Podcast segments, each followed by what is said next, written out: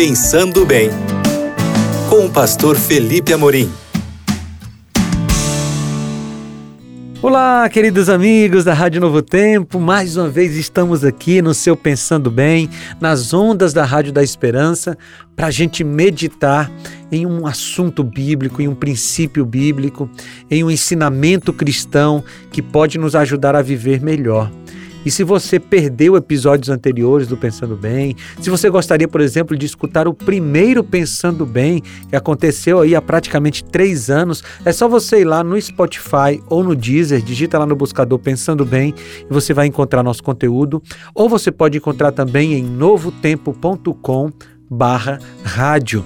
E lá você pode, inclusive, baixar esse conteúdo.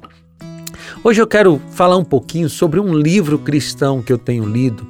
Na verdade, sobre uma frase desse livro cristão.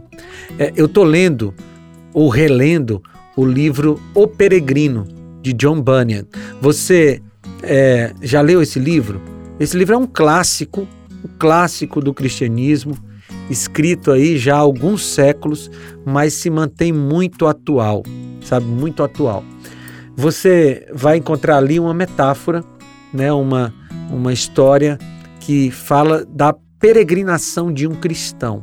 E eu vou ler um pouquinho aqui, um trecho dele. Diz assim: Cristão continuou o seu caminho até chegar à casa de intérprete, onde bateu a porta várias vezes. Afinal, alguém apareceu, perguntando quem era ele. Cristão identificou-se: Sou um viajante, Senhor. Esse é um trecho do livro Peregrino. E eu achei muito, muito interessante a forma como cristão, que é o personagem principal, se identificou.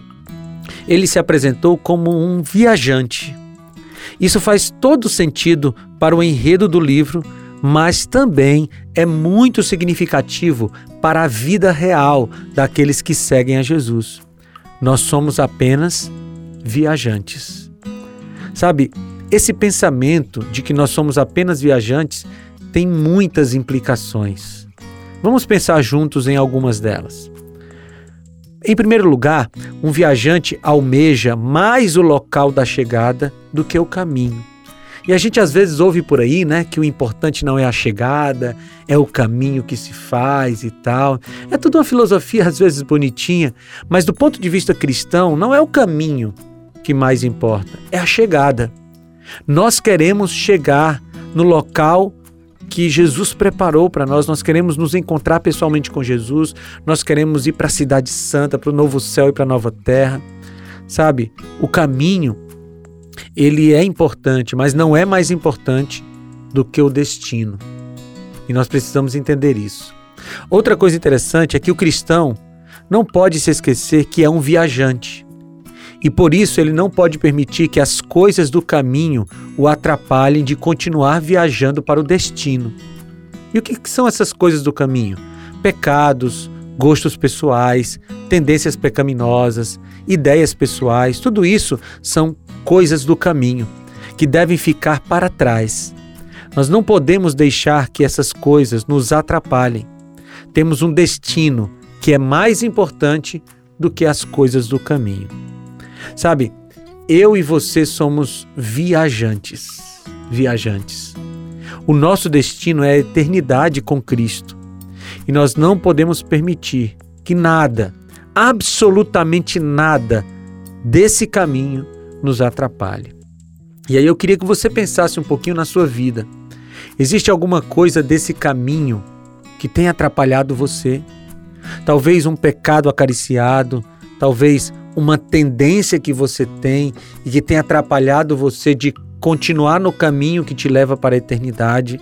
Talvez um relacionamento, talvez um trabalho, um gosto pessoal, não sei. Mas esse é o momento de você avaliar quais são as coisas do caminho que têm atrapalhado você de seguir rumo a Canaã celestial. E sabe o que é, que é mais importante? Você identifica essas coisas e você decide que com a ajuda de Cristo você vai deixar tudo isso para trás. Porque não esqueça, para um viajante cristão, a chegada é mais importante do que o caminho.